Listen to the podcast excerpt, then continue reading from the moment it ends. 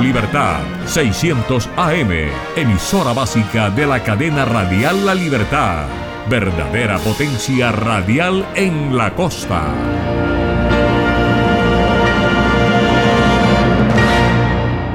www.redradial.co La Radio Sin Fronteras.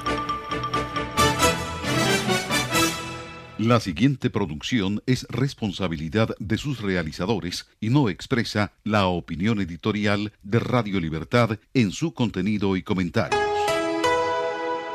Hoy es viernes, se nos agota la semana, pero seguimos conectados desde la sala de satélites. Les saluda Jimmy Villarreal para presentar las noticias internacionales más importantes de esta noche en Conexión Mundial con la Voz de América, corresponsales propios en Estados Unidos y en el mundo, Centro y Suramérica. Bienvenidos sean todos a Enlace Internacional.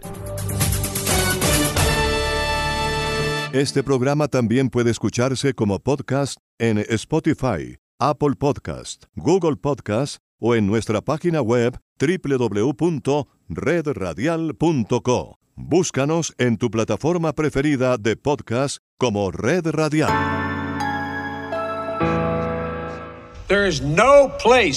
No hay lugar para la violencia política en Estados Unidos. Punto. Ninguno. Jamás. El presidente Joe Biden volvió a subir el tono en su discurso este jueves. Donald Trump y los republicanos MAGA representan un extremismo que amenaza los cimientos mismos de nuestra república. No todos los republicanos abrazan su ideología extrema. Lo sé porque he podido trabajar con los principales republicanos, pero no hay duda de que el Partido Republicano de hoy está dominado, impulsado e intimidado por Donald Trump y los republicanos MAGA. La locución terminó siendo lo que la Casa Blanca había adelantado que no sería, un discurso político. Vote, vote, vote.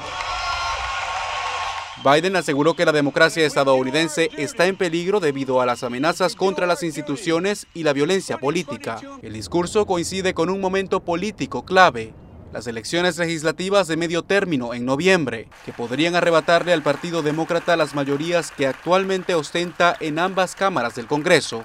El líder de la minoría republicana en la Cámara de Representantes, Kevin McCarthy, se adelantó a responder al discurso y criticó a la administración Biden. Sus políticas han herido gravemente el alma de Estados Unidos, han disminuido el espíritu de Estados Unidos y han traicionado la confianza de Estados Unidos. Estados Unidos vive una intensa polarización política, con crecientes amenazas de extremismo doméstico, que solo se han incrementado tras el asalto al Capitolio en 2021. Según una encuesta publicada el jueves, la mayoría de los estadounidenses, sin importar su ideología política, considera que su democracia está en peligro de colapsar. Desde la Casa Blanca, Jorge Agobián, Voz de América.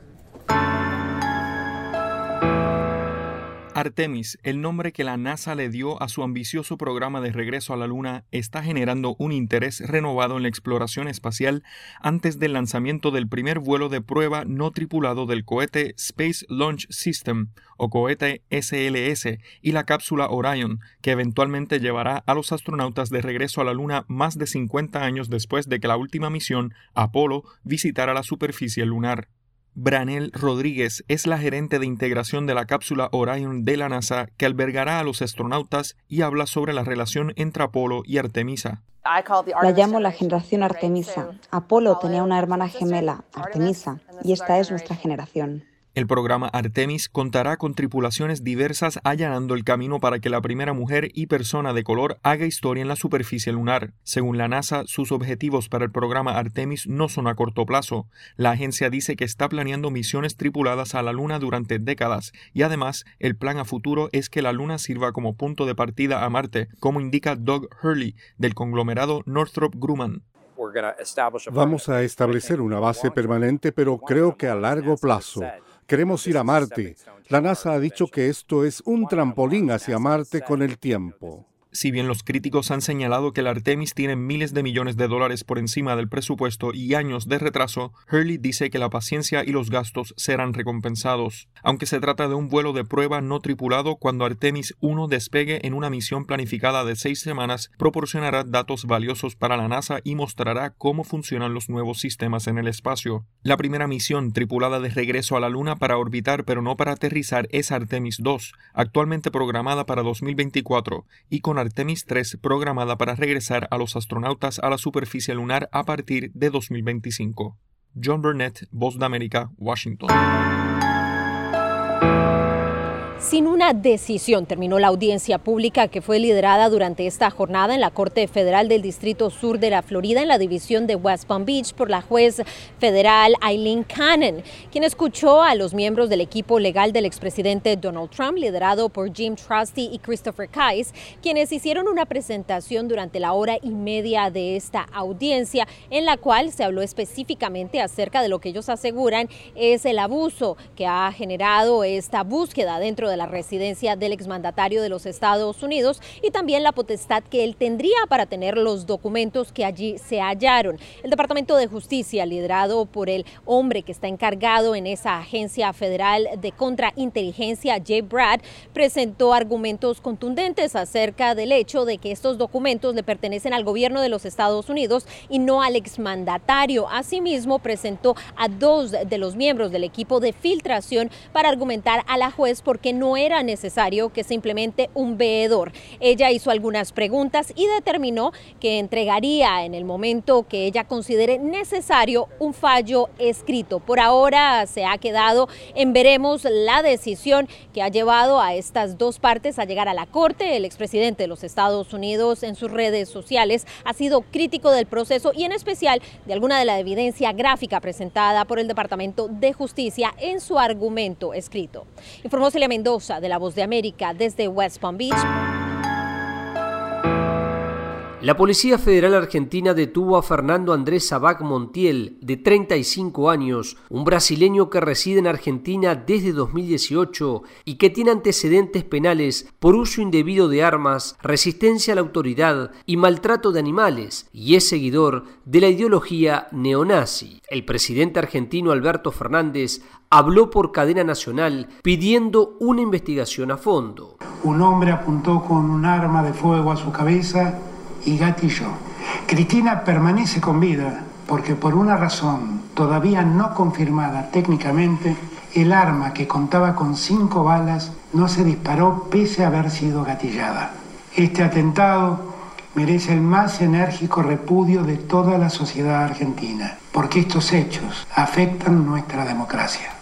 Desde el Congreso Nacional, el oficialismo y la oposición repudiaron el ataque y solicitaron que debe cesar la tensión política y la violencia social de las últimas semanas, remarcó el senador del Partido Peronista, José Mayans. Estamos a todos a trabajar por la paz social en la República Argentina. Recién hemos tenido también este, la visita de los senadores de la oposición que vinieron a expresar también su solidaridad. Valoramos ese hecho. Es un momento difícil para la Argentina y hemos visto con mucha tristeza eh, prácticamente no, no la matan porque Dios es grande realmente, porque ella sintió evidentemente que lo apuntaron. Hoy se decretó feriado nacional y habrá movilizaciones sociales, políticas, estudiantiles y sindicales hacia la Plaza de Mayo para respaldar a la vicepresidenta, señaló el secretario general de la bancaria y miembro de la Confederación General del Trabajo, Sergio Palazzo. Grupo de secretarios generales de distintos espacios sindicales le hemos pedido al Consejo Directivo de la CGT que se arbitren medidas con un cese de actividades urgente y con una gran movilización en repudio a la violencia política ejercida sobre la vicepresidenta de la Nación, que no solo tiene que ver con el atentado de hoy, sino tiene que ver con ataques sistemáticos que sufre desde hace tiempo. La jueza federal María Eugenia Capuchetti indagará al detenido esta mañana, mientras la policía realiza allanamientos y procedimientos para determinar si fue un ataque planificado. Juan Ignacio González Prieto, Buenos Aires.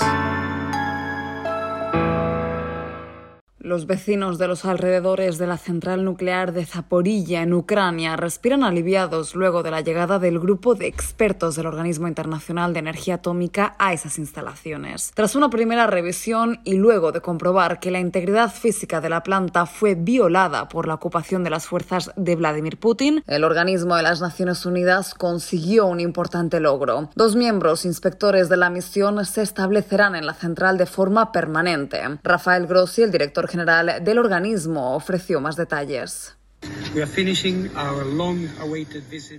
Estamos finalizando nuestra esperada visita a la planta de energía nuclear de Zaporilla. Acabo de terminar el primer recorrido por las áreas clave que queríamos ver en este primer acercamiento a toda la instalación. Por supuesto hay mucho más por hacer. Mi equipo se queda y lo que es más importante, estamos estableciendo una presencia continua de la OIEA aquí en medio de los continuos combates que se registran en las inmediaciones de la central y de los que Ucrania y Rusia se acusan mutuamente, el organismo trata de evitar un accidente como la catástrofe de Chernóbil. Además, en esta ocasión y en función de la dirección de los vientos, las consecuencias podrían sentirse en zonas colindantes de la Unión Europea e incluso hasta en Alemania. En tanto, dada la delicada situación actual y con el objetivo de paliar cualquier posible daño en un futuro incierto, la Administración Zelensky lleva a cabo simulacros entre la población. Los servicios de emergencia ucranianos instruyeron a los habitantes con las medidas de evacuación a seguir ante una posible fuga radiactiva, mientras la comunidad internacional confía que se respete la presencia del Organismo Internacional de Energía Atómica y cesen así los bombardeos en torno a la mayor central nuclear de Europa. Judith Martín Rodríguez, Voz de América.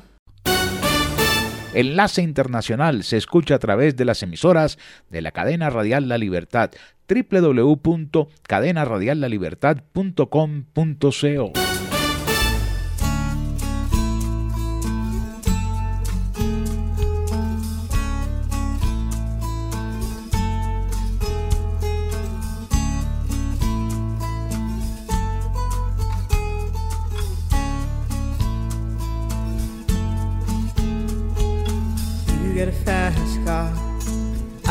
ticket to anywhere. Maybe we make a deal. Maybe together we can get somewhere. Any place is better.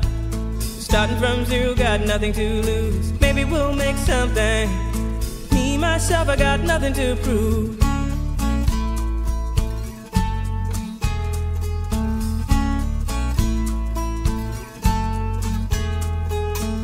You got a fast car.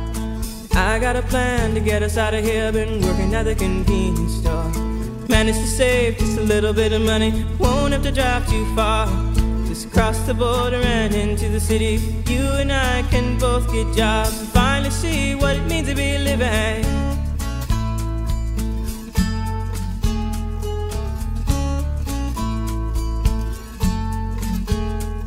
See, my old man's got a problem. Yeah, but the bottle, that's the way it is. He says body's too old for working. His body's too young to look like his. My mama went off and left him. She wanted more from life than he could give. I said, somebody's got to take care of him. So I quit school, and that's what I did.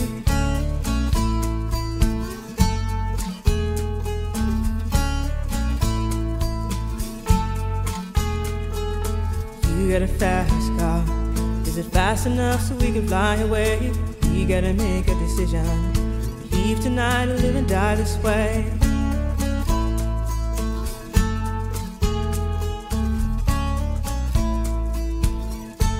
So I remember when we were driving, driving in your car. Speed so fast, I felt like I was drunk. City lights lay out before us, and your arm felt nice wrapped around my shoulder. And I,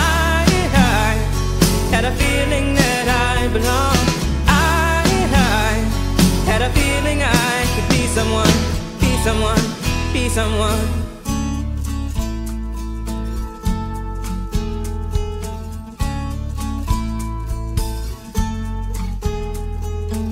You got a fast car. We go cruise and entertain ourselves. Still ain't got a job. Now work in the market as a checkout girl. I know things will get better.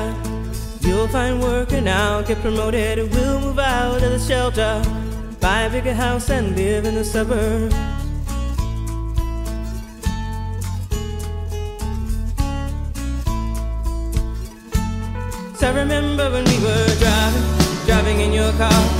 So fast, it felt like I was drunk.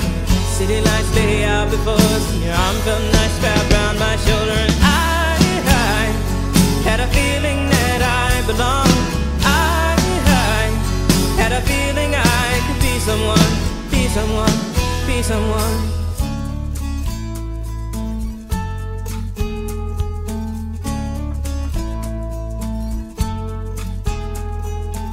You got a fast car. I got a job that pays all our bills. Instead of drinking late at the bar, see more your friends than you do your kids. I'd always hope for better. Thought maybe together you and me find it. I got no plans, I ain't going nowhere.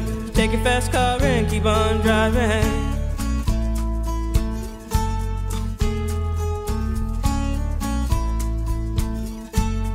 I remember when we were driving, driving in your car. Speed so fast, I felt like I was drunk. City lights stay out before. Your arm felt nice wrapped around my shoulder, and I, I had a feeling that I belonged. I, I had a feeling I could be someone, be someone, be someone.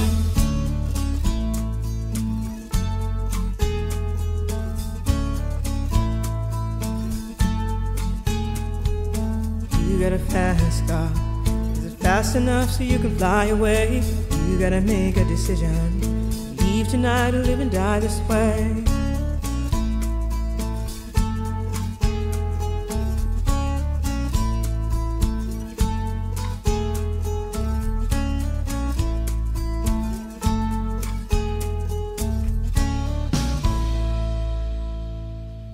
Mejor de la voz de América llega a las noches de Radio Libertad 600 AM, programación para Colombia y Venezuela. Noticias, entrevistas, análisis, debates, deportes, avances informativos, las noticias, los corresponsales, todo con un toque de buena música. Todo aquí en Radio Libertad, una producción de La Voz de América.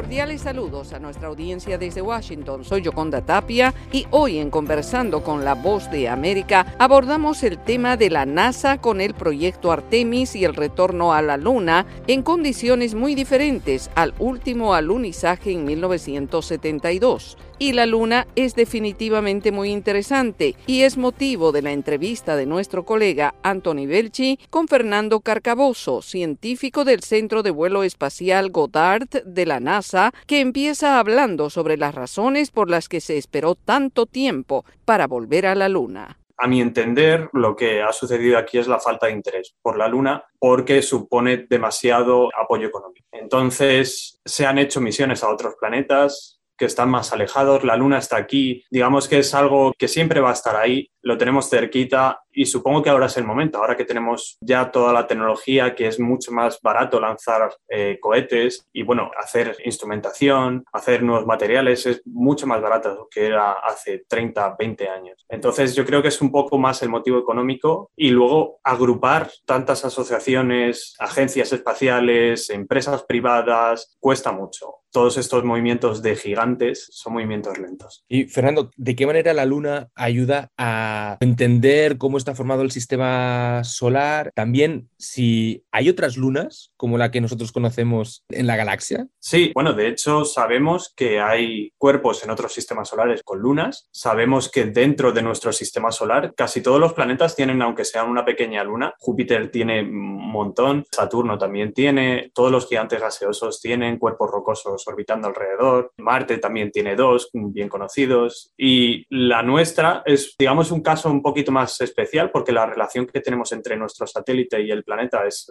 más grande. Y esto fue debido a un impacto que ocurrió, bueno, se, piensa, ¿no? La, la, teoría más aceptada es que eh, hubo un impacto hace 4.500 millones de años de un cuerpo del tamaño de Marte contra lo que era la prototierra. Y resultante de, de este impacto se formaron los dos cuerpos que continúan orbitando. La ventaja que tenemos en la Luna frente a, por ejemplo, la Tierra para conocer el origen del sistema solar y, y, su formación es que la variabilidad de la Luna es mucho más lenta. En la Tierra tenemos muchísimo dinamismo, muchísima tectónica de placa, tenemos todos los procesos erosivos por el agua, la biosfera, todo esto afecta, digamos, a la corteza terrestre y también tenemos una atmósfera mucho más densa. Todo esto no nos permite conocer cómo fue la formación del sistema solar. Sin embargo, tenemos un laboratorio aquí a, a tiro de piedra, ¿no? A, a dos semanas de viaje y, y su tectónica es mucho más lenta. Tenemos trozos de la Luna donde durante millones de años no ha variado nada y esto nos permite conocer mucho mejor eh, cómo fue el origen del, del, sistema solar y cómo también se formaron el resto del planeta. ¿Hay alguna curiosidad que a ti personalmente te haya sorprendido de, de la Luna? Prácticamente que, que no cambia nada. La verdad es que es un poco increíble, ¿no? Ver cómo la Luna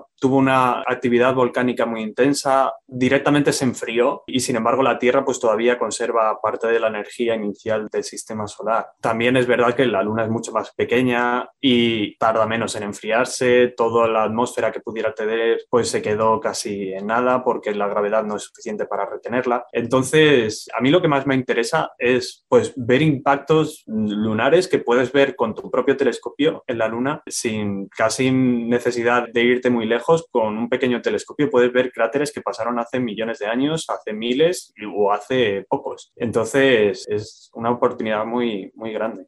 Este orbitador de alguna manera también marca un antes y un después ¿no? en, la, investigación de la Luna. Sí, el orbitador lunar tiene, entre otras, una cámara de, muy alta resolución, ¿no? que incluso nos permite ver las misiones Apolo, el rover se puede ver, hace estudios de composición de la corteza lunar, ¿no? Nos ha permitido estudiar la presencia de agua, bueno, de, hidrógeno y de otros compuestos que la verdad es muy importante para entender cómo funciona, cómo se formó la Luna, cómo se formó el sistema solar y es algo que incluso haciéndolo in situ, en, trabajando es muy complicado porque tienes un área muy pequeña, sin embargo con el orbitador puedes recorrer toda la Luna. Era Fernando Carcaboso, científico del Centro de Vuelo Espacial Goddard de la NASA, hablando de las maravillosas características de la Luna y el proyecto Artemis. Esto fue Conversando con la Voz de América.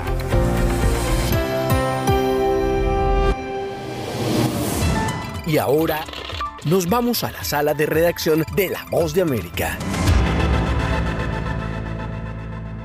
Actores humanitarios coinciden en que la emergencia humanitaria compleja que atraviesa Venezuela está lejos de cesar y precisan que millones de personas siguen presentando necesidades humanitarias. La Oficina de Naciones Unidas para la Coordinación de Asuntos Humanitarios OCHA anunció el mes pasado que el plan de respuesta humanitaria para Venezuela en el periodo 2022-2023 requiere 795 millones de dólares para proporcionar asistencia a 5.200.000 personas vulnerables en Venezuela a través de 145 proyectos. Pero para activistas como Catherine Martínez, directora de preparación Familia, una organización que brinda asistencia a niños, niñas y adolescentes hospitalizados o con patologías crónicas, no es suficiente e insiste en la urgencia de que el Estado ofrezca cifras oficiales. Eh, por supuesto que se ha dado respuesta a través de la arquitectura humanitaria, pero necesitamos que esa respuesta sea mayor. Para nosotros, desde nuestra realidad, lo primero que necesitamos es información, boletines epidemiológicos, informes de mortalidad materna, los boletines de mortalidad infantil. O sea, necesitamos que, que terminemos con esta opacidad que el Estado ha mantenido porque no podemos hacer una planificación planificación en nuestro trabajo. Javier Manrique, coordinador humanitario de Convite, una organización que se dedica a velar por los derechos fundamentales de adultos mayores, afirma que aunque se han registrado avances, se requieren más esfuerzos. Este financiamiento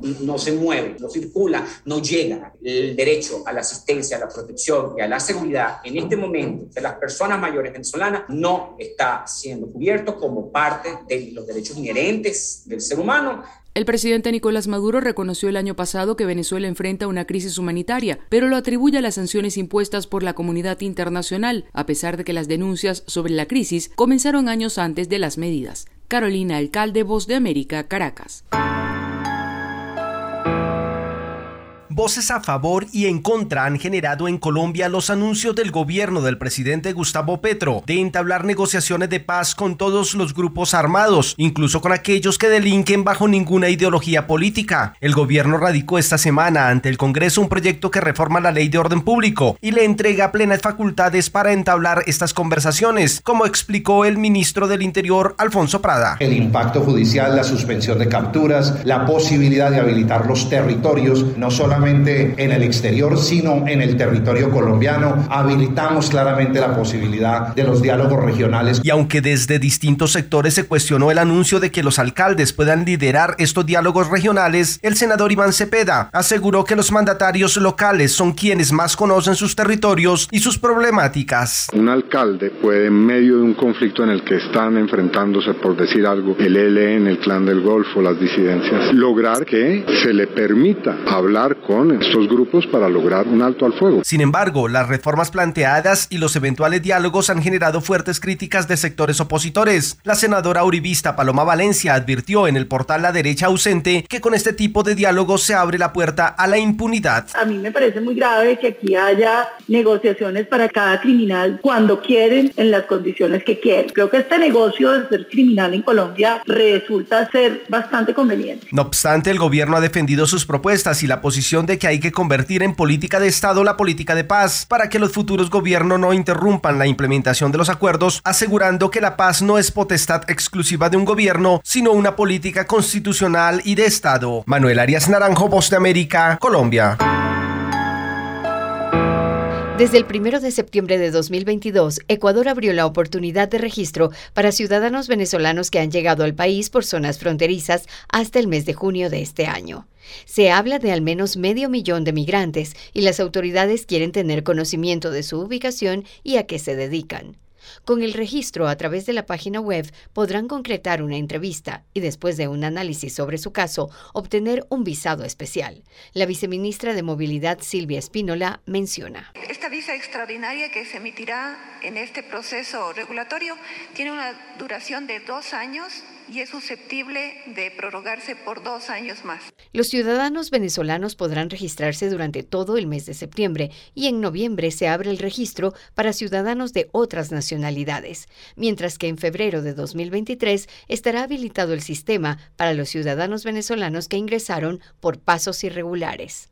La Agencia de la ONU para los Refugiados, ACNUR, menciona que hay 400.000 personas de otras nacionalidades que también podrían acogerse al proceso.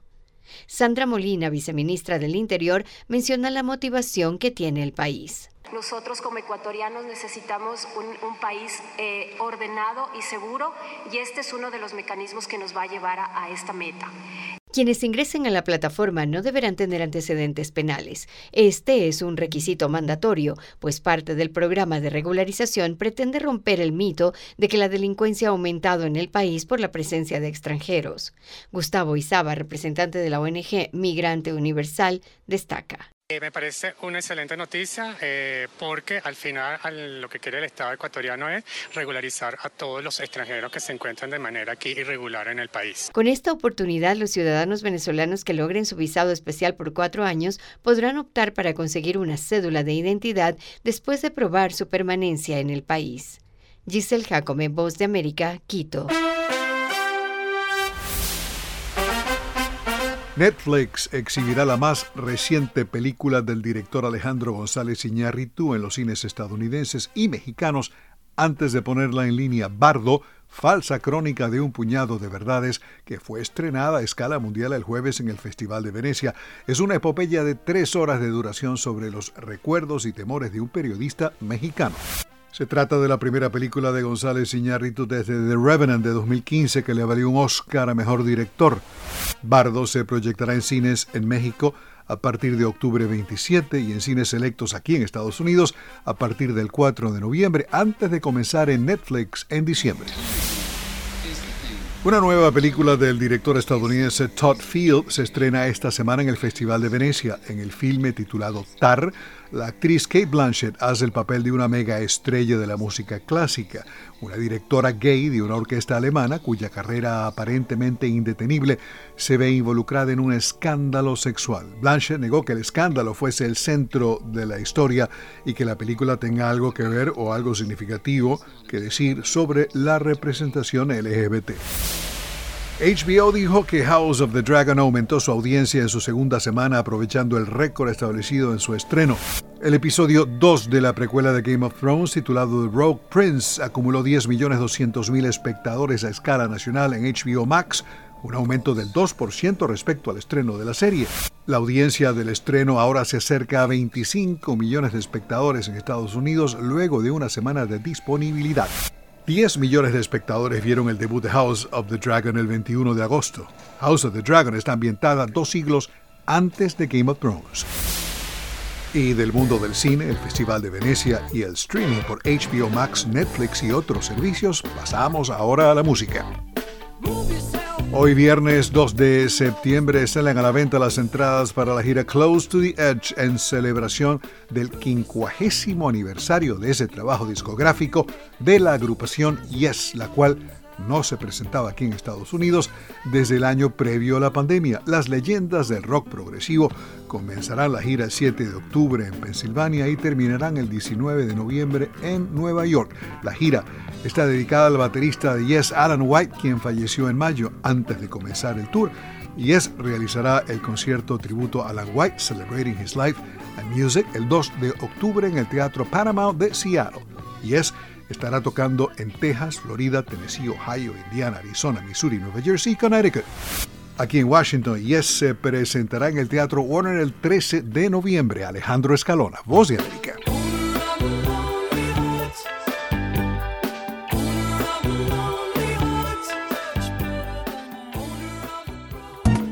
Radio Libertad.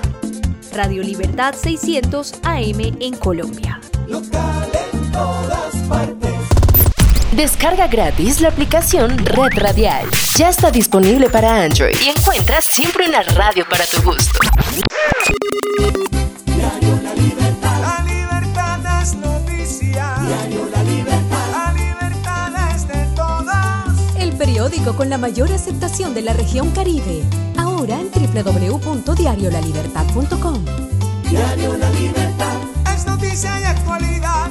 Diario La Libertad, con la fuerza de la verdad, la libertad. Este programa también puede escucharse como podcast en Spotify, Apple Podcast, Google Podcast o en nuestra página web www.redradial.co. Búscanos en tu plataforma preferida de podcast como Red Radial. The Voice of America. La Voz de América presenta.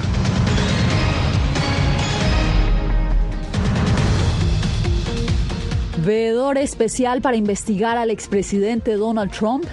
Jueza federal escucha alegatos a favor y en contra. Discurso del presidente Biden de cara a las elecciones de medio término en noviembre. Además, desciende el nivel educativo entre escolares de Estados Unidos y escasean los maestros. Ola de calor extremo azota California y causa peligrosos incendios forestales.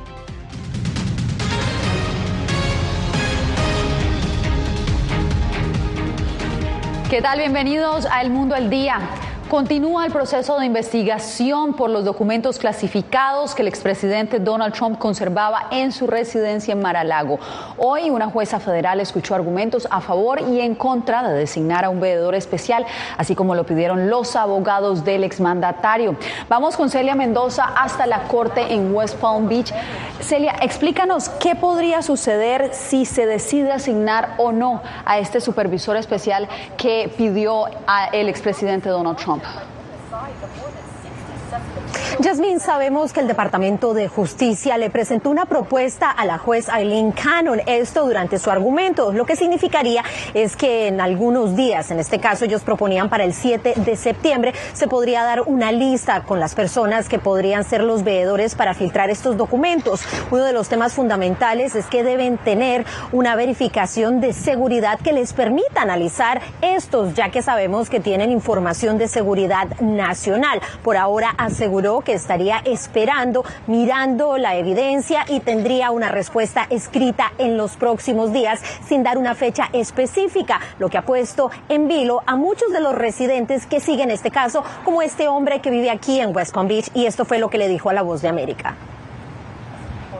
Que se aclare, que se aclare porque es la seguridad del país y la seguridad del Estado.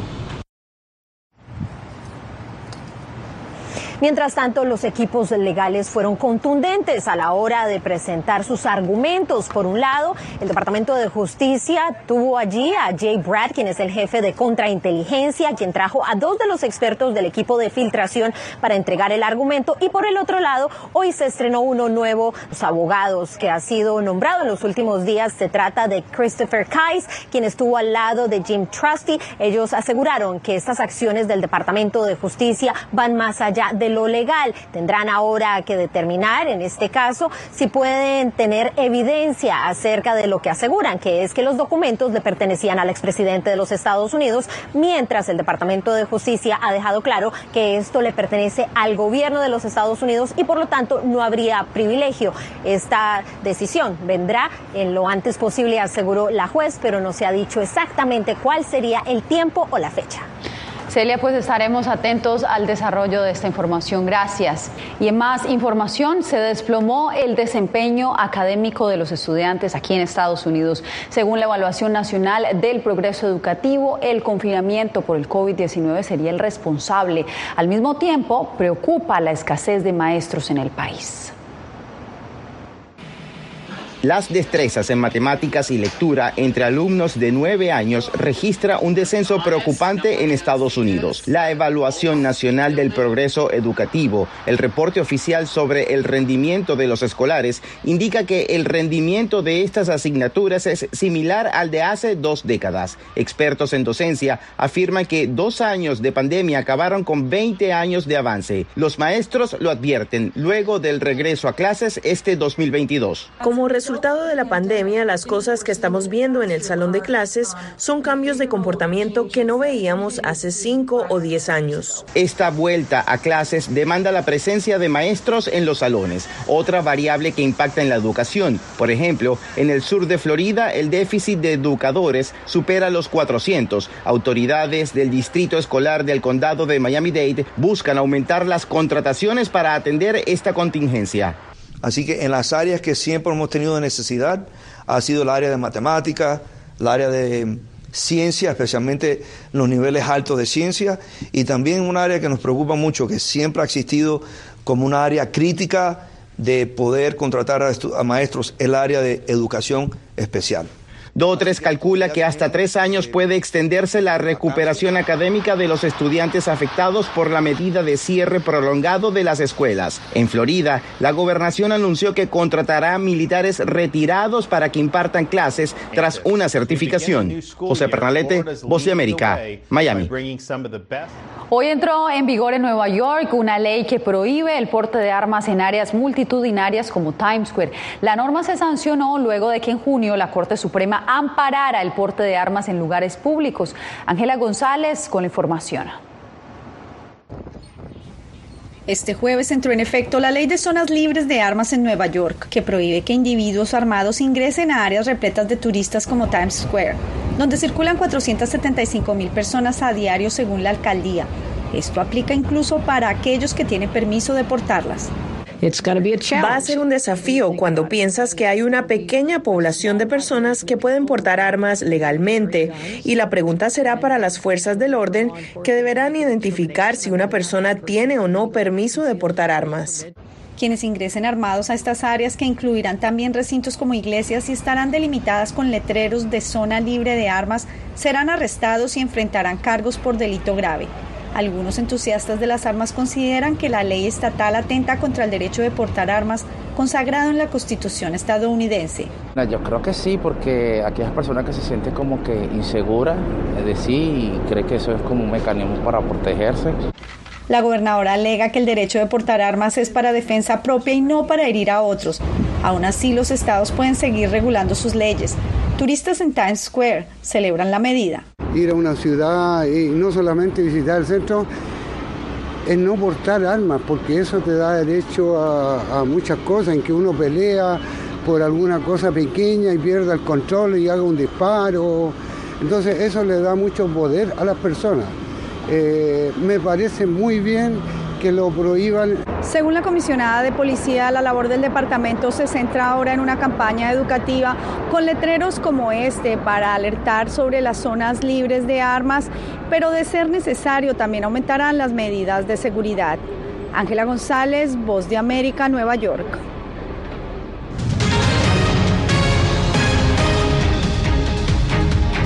Una intensa y larga ola de calor azota a California. Expertos aseguran que durante los próximos días las temperaturas seguirán aumentando y que será la peor ola de calor del año. Verónica Villafañe nos informa.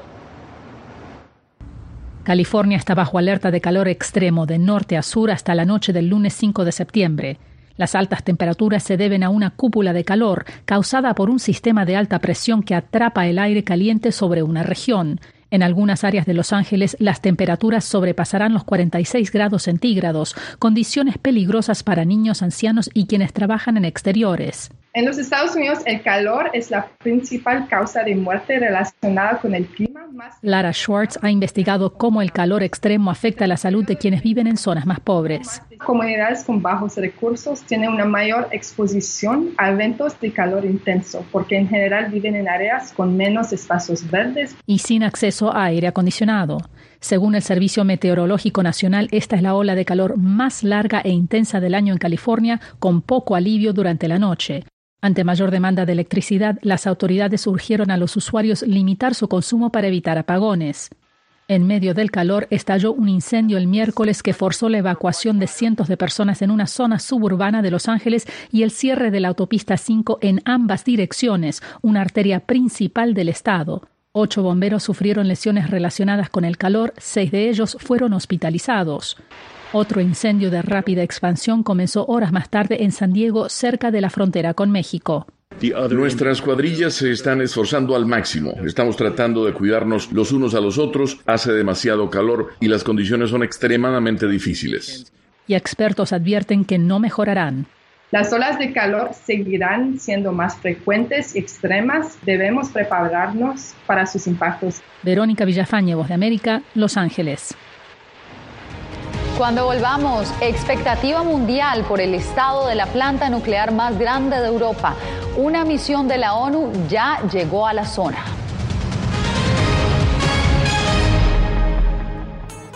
Las puertas del paraíso están abiertas para deleitarte con manjares y ambrosías. Aquí en Andrés Carne de Res Santa Marta estamos siempre de fiesta. Este restaurante bar rumbiadero tiene para ti muchas sorpresas. Haz tu reserva al 315-355-9096. Dos sentimientos. El amor y la amistad.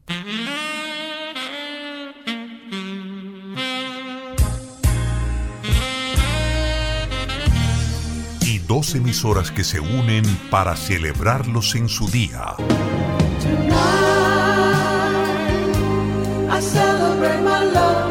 Este sábado 17 de septiembre, Universal Estéreo y Oro Estéreo enlazan sus señales de audio en el programa especial 40 de los más célebres dúos de la historia. Voces en pareja de consagrados artistas del pop en la década del 70, del 80 y del 90. 40 de los más célebres dúos de la historia para celebrar el amor y la amistad este sábado 17 de septiembre desde las 12 del mediodía. Dos emisoras del corazón de Barranquilla, emparejadas para el evento Oro Estéreo y Universal Estéreo. Con Jimmy Villarreal y Henry Jiménez, en un programa para brindar y compartir con amor y amistad.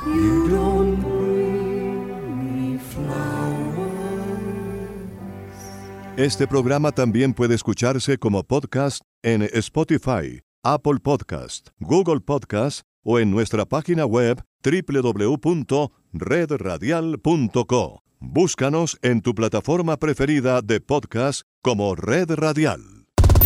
Descarga gratis la aplicación Red Radial. Ya está disponible para Android y encuentras siempre una radio para tu gusto. Llegó la Tienda Express, el más espectacular programa de fidelidad para tenderos y consumidor final. La Tienda Express, módulo de mercadeo y radio promocional que se comunica con los tenderos a través de la radio. La Tienda Express, una realización de Punto Marketing. Mayores informes en el 315-545-3545. No permita que su marca se quede sola en el punto de venta. En Punto Marketing conocemos cómo interactuar con el consumidor final, diseñamos estrategias, hacemos impulso y tomas promocionales en grandes superficies, mayoristas y conocemos muy bien al canal tradicional. Haga contacto con nosotros vía WhatsApp al 315-545-3545. Marketing 30 años de experiencia con las mejores marcas del país. Lo mejor de la voz de América llega a las noches de Radio Libertad 600 AM, programación para Colombia y Venezuela. Noticias, entrevistas, análisis, debates, deportes, avances informativos, las noticias, los corresponsales, todo con un toque de buena música. Todo aquí en Radio Libertad, una producción de La Voz de América.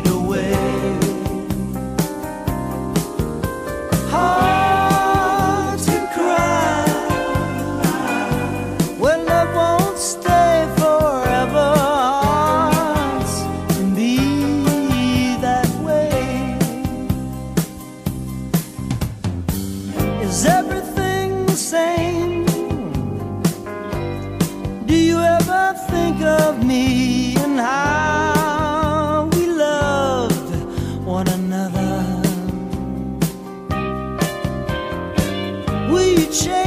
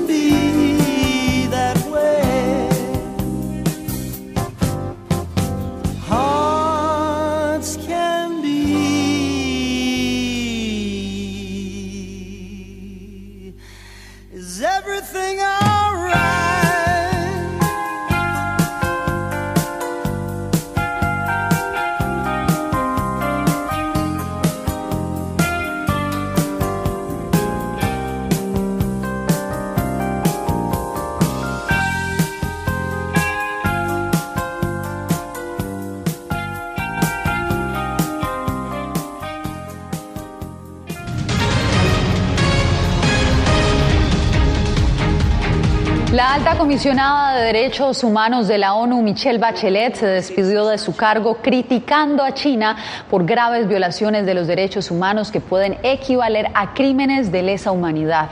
El informe subraya la represión contra más de un millón de miembros de los grupos minoritarios, incluidos los uigures, que han sido llevados a campos de concentración, violados sexualmente, torturados y obligados a abandonar su idioma y religión. Beijing rechazó el reporte y lo atribuyó a un invento de las naciones occidentales. Bien, este jueves llegó una misión de la ONU a la planta atómica de Zaporizhia, en Ucrania, con la meta de evaluar el riesgo de un desastre radioactivo. Entre tanto, Kiev y Moscú se culparon mutuamente por los bombardeos cercanos que demoraron el arribo de la misión. Jacopo Luzzi nos reporta. A pesar del peligro y en medio de ataques alrededor de la planta, los inspectores de Naciones Unidas finalmente visitaron la central nuclear de Zaporizhia para determinar su seguridad. Cinco expertos permanecerán hasta el sábado en el complejo, donde los bombardeos han aumentado el riesgo de un accidente nuclear. Horas antes de que llegaran, proyectiles de artillería rusos golpearon el complejo y causaron daños, destacando los riesgos de seguridad que el equipo ha venido a evaluar.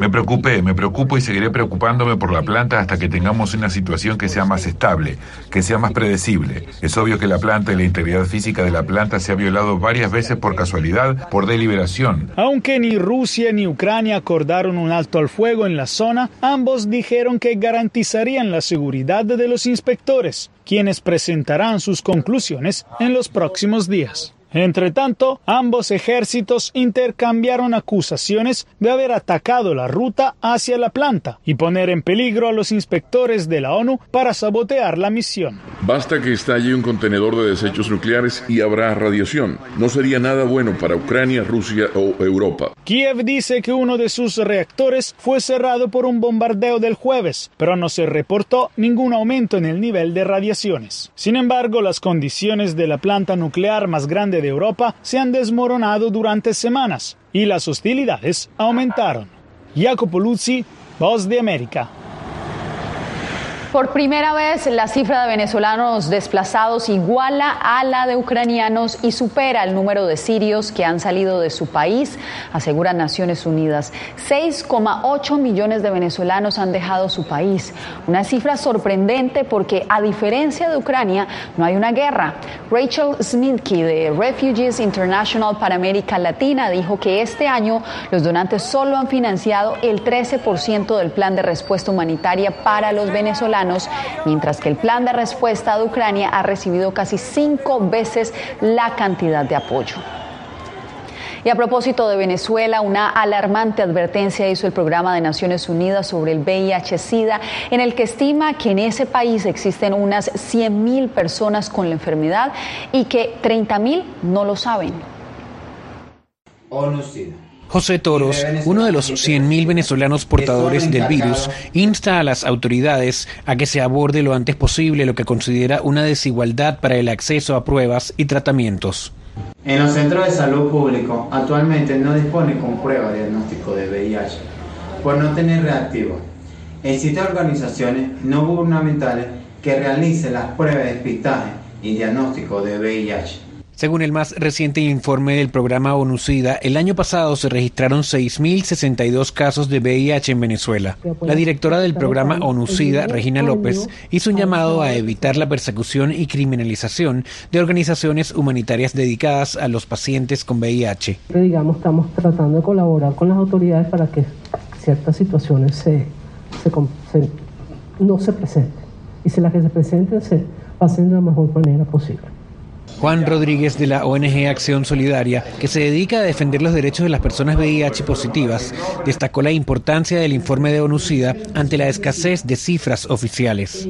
Este informe de ONUCIDA es muy importante porque permite dar luces sobre eh, cuáles son esas, eh, o una idea de las cifras reales, o una aproximación a las cifras reales que estamos viviendo en Venezuela y de, eh, de la importancia de que se sigan manteniendo programas de este tipo. El estudio detalló que cada día al menos 4.000 personas se contagian a nivel mundial con el VIH y en América Latina durante el último año se registró un 5% de aumento de estas infecciones.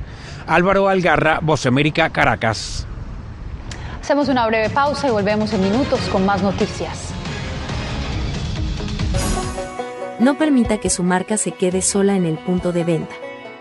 En Punto Marketing conocemos cómo interactuar con el consumidor final, diseñamos estrategias, hacemos impulso y tomas promocionales en grandes superficies, mayoristas y conocemos muy bien al canal tradicional. Haga contacto con nosotros vía WhatsApp al 315-545-3545. Punto Marketing 30 años de experiencia con las mejores marcas del país. Las puertas del paraíso están abiertas para deleitarte con manjares y ambrosías. Aquí en Andrés Carne de Res Santa Marta estamos siempre de fiesta. Este restaurante bar rumbiadero tiene para ti muchas sorpresas. Haz tu reserva al 315-355-9096. Este programa también puede escucharse como podcast en Spotify, Apple Podcast, Google Podcast o en nuestra página web www.redradial.co. Búscanos en tu plataforma preferida de podcast como Red Radial. Dos sentimientos. El amor y la amistad.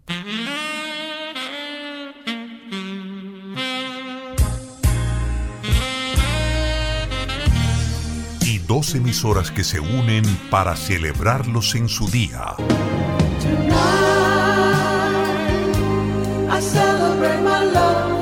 Este sábado 17 de septiembre, Universal Estéreo y Oro Estéreo enlazan sus señales de audio en el programa especial 40 de los más célebres dúos de la historia. Voces en pareja de consagrados artistas del pop en la década del 70, del 80 y del 90. 40 de los más célebres dúos de la historia para celebrar el amor y la amistad este sábado 17 de septiembre desde las 12 del mediodía.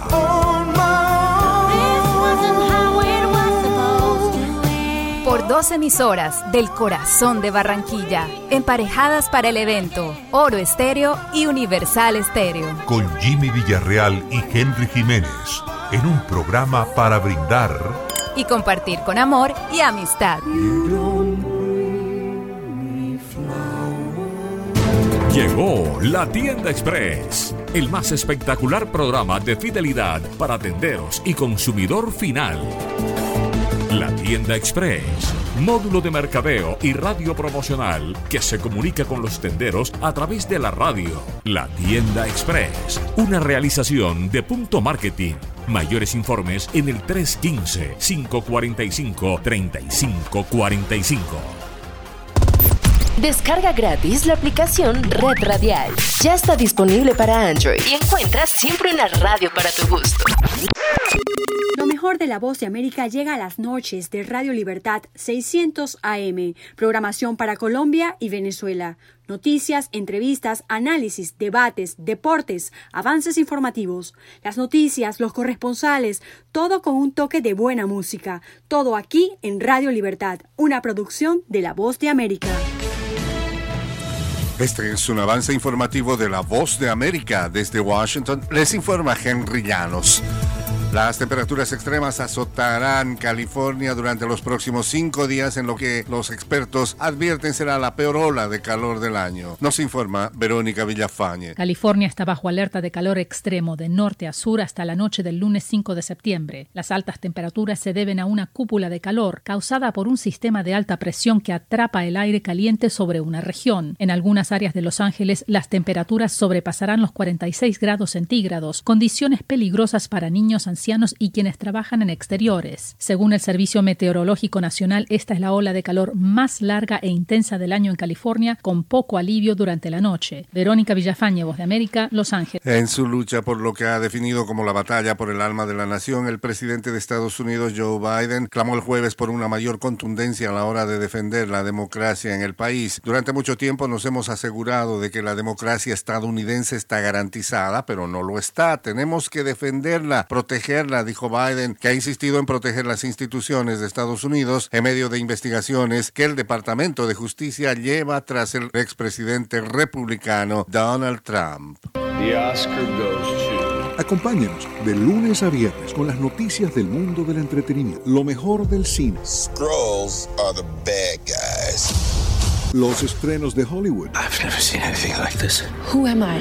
She's the last of a kind. 300 years old. De lunes a viernes, el mundo del entretenimiento llega a ustedes desde los estudios de La Voz de América en Washington. Conmoción en la Argentina por la detención de un hombre que apuntó con un arma de fuego en la cabeza de la vicepresidente Cristina Fernández de Kirchner. Nos informa Juan Ignacio González Prieto. La Policía Federal Argentina detuvo a Fernando Andrés Sabac Montiel, de 35 años, un brasileño que reside en Argentina desde 2018 y que tiene antecedentes penales por uso indebido de armas, resistencia a la autoridad y maltrato de animales. El presidente argentino Alberto Fernández. Un hombre apuntó con un arma de fuego a su cabeza y gatilló. Por una razón todavía no confirmada técnicamente, el arma que contaba con cinco balas no se disparó pese a haber sido gatillada. Juan Ignacio González Prieto, Buenos Aires. Los chilenos deciden el domingo si aprueban el plebiscito que dotará al país sudamericano de una nueva ley fundamental o lo rechazan. Entonces seguiría vigente la constitución legada por la dictadura militar. Es una consulta obligatoria cuyo resultado también marcará la ruta del novato gobierno del presidente Gabriel Boric. Boric, quien apenas lleva seis meses en el poder, abrigó el apruebo del plebiscito y lo amarró a lo que sería su cuatrienio. Este fue un avance informativo de La Voz de América. Enlace Internacional es una producción de Red Radial. Editores: Carlos Tatis, Gabriel Villarreal y Jorge Pérez. Master Control José Barreto, Jesús Peroso, Bobby Orozco y Adolfo Ferrer. Producción ejecutiva Jimmy Villarreal.